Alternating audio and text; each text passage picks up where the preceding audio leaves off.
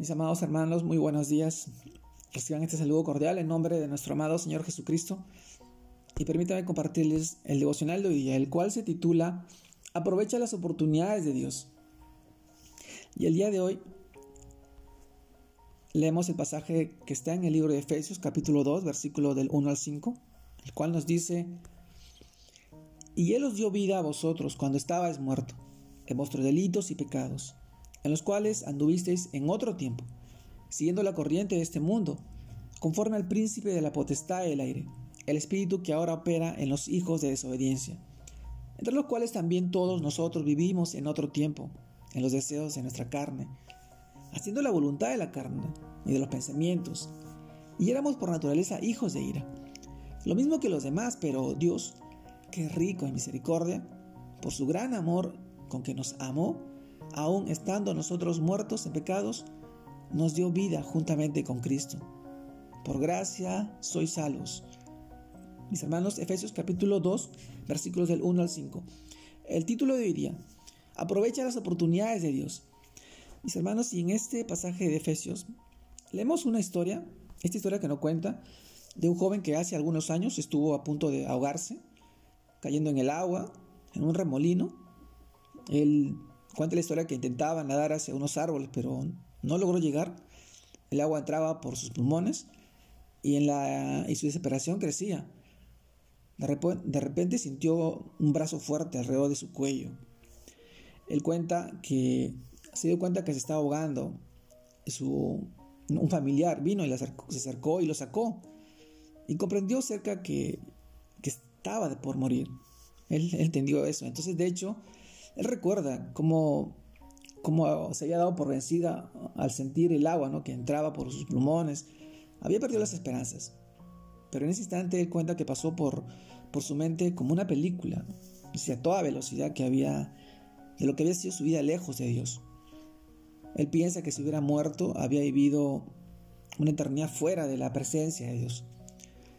Cuenta que también que comprendió en ese momento cuán apartada estaba su vida y de buscar a Dios, de decidir por Él y darle gracias por esa segunda oportunidad que le había dado de, de vivir.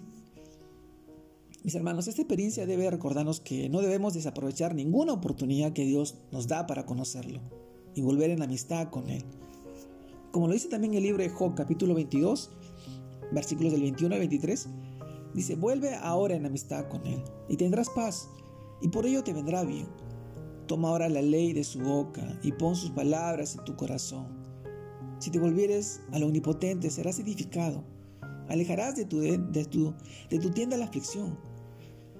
Esta porción de la palabra, mis hermanos, Elifaz propone y presume y presupone que Job se ha alejado de Dios.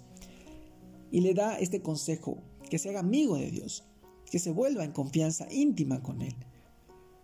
Pero para que encuentre paz en medio de su aflicción y restauración, de su vida. Nosotros aún sabemos que este no era el caso de, de, este, de este joven, porque la Biblia nos dice claramente que era un hombre temeroso del Señor, perfecto. En su caminar con Él, pensemos, pensemos por un momento cuánto nos sirve este consejo a nosotros. Si hemos perdido el mundo y quizás hemos roto nuestra relación con Dios para volver a ser nosotros perdonados, edificados y de nuevo ser restaurados. Mis hermanos, el Señor siempre nos deja una puerta abierta para cambiar nuestra vida. Quizás, mis hermanos, este testimonio nos muestre también cómo era nuestro estado antes de creer en Jesús. Estamos muertos en nuestros delitos y pecados, ahogados en nuestros problemas, sin esperanzas. También, mis hermanos, describe una condición de, de nuestra muerte espiritual, incapacitados para para responder a Dios. Por eso, la muerte espiritual es un estado de rebeldía que nos separa de la única fuente de vida que es Jesucristo, nuestro Señor. Una vida pecaminosa sigue las costumbres de este mundo y está bajo la influencia de Satanás, que hoy conduce a esta generación a la desobediencia a Dios y arrastra actividades corruptas de la humanidad, como la maldad, el crimen, las guerras, la corrupción moral, enfermedades.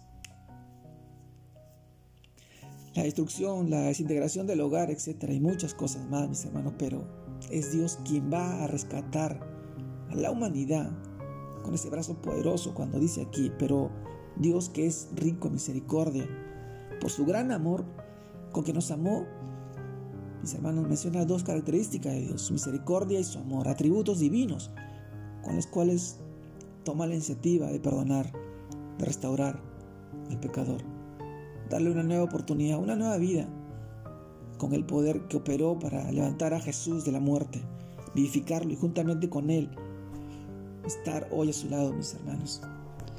Jesús es la oportunidad más grande que hoy el pecador puede tener. Mirar a la cruz, mirar al Señor. Él vino y cumplió el propósito para el cual el Padre lo envió, rescatar a la humanidad del pecado, salvarnos, darnos vida eterna juntamente con Él.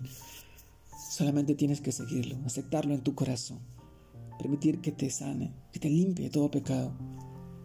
Esta es la oportunidad más grande que nuestro Dios nos ha dado. Así que yo te invito y te animo a que la puedas aprovechar. Te mando un fuerte abrazo, Dios te guarde y te bendiga en este tiempo y en este día.